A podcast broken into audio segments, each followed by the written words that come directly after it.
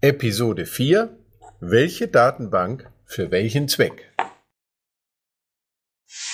Hallo zusammen. In den ersten drei Folgen von 5 Minuten FileMaker habe ich zu ungespeicherten Formeln, zur Suche ungespeicherten Formeln, zu Statistikfeldern gesprochen. natürlich habe ich vor allem dort über Performance und aus meiner Sicht die optimale oder richtige Anwendung gesprochen. Das sind natürlich alles Dinge, die damit auch zusammenhängen oder sich dann bemerkbar machen, wenn man im Netzwerk mit einer bestimmten Anzahl an Anwendern an einer Anwendung arbeitet oder diesem Einsatz hat. Das sind nicht unbedingt Themen und Dinge, die man merkt, wenn man mit wenig Daten oder relativ wenig Daten an einem Einzelplatz oder vielleicht mit zwei oder drei Leuten am Server sitzt, dann fragt man sich ja, was erzählt er denn da alles? Warum will es denn alles? Das mag sein, dass man in sehr, sehr kleiner Anwendung oder im Hobbybereich vieles machen kann und nicht merkt, was es für Auswirkungen hat.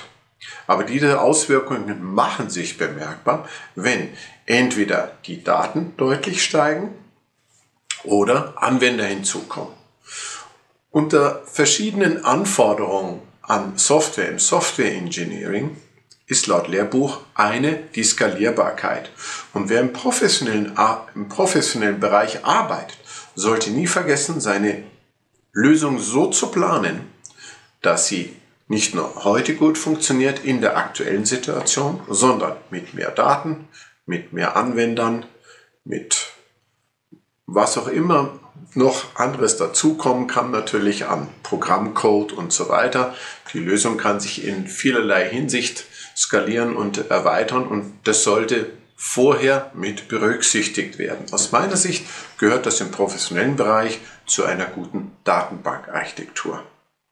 Immer dann, wenn ich etwas programmiere oder mir irgendwas vornehme, sollte ich mich vorher hinsetzen und grundsätzlich überlegen, was möchte ich und wofür oder für wen und für welchen Einsatz tue ich das überhaupt.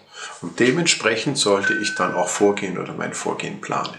Vielleicht hilft euch das dabei, eure Lösungen im professionellen Bereich, denn das ist hauptsächlich mein Fokus, so zu planen und so aufzusetzen, dass sie nicht nur heute, sondern auch mittelfristig in Zukunft beim Kunden für Freude und Spaß bei der Arbeit sorgen und das ist immer genau dann der Fall, wenn unabhängig von irgendwelchen Features, Funktionen, Blinklichtern oder bunten Buttons eine Datenbank solide und performant läuft. Dafür wünsche ich euch viel Erfolg und ich freue mich, wenn ihr das nächste Mal wieder dabei seid, wenn es heißt 5 Minuten FileMaker. Tschüss!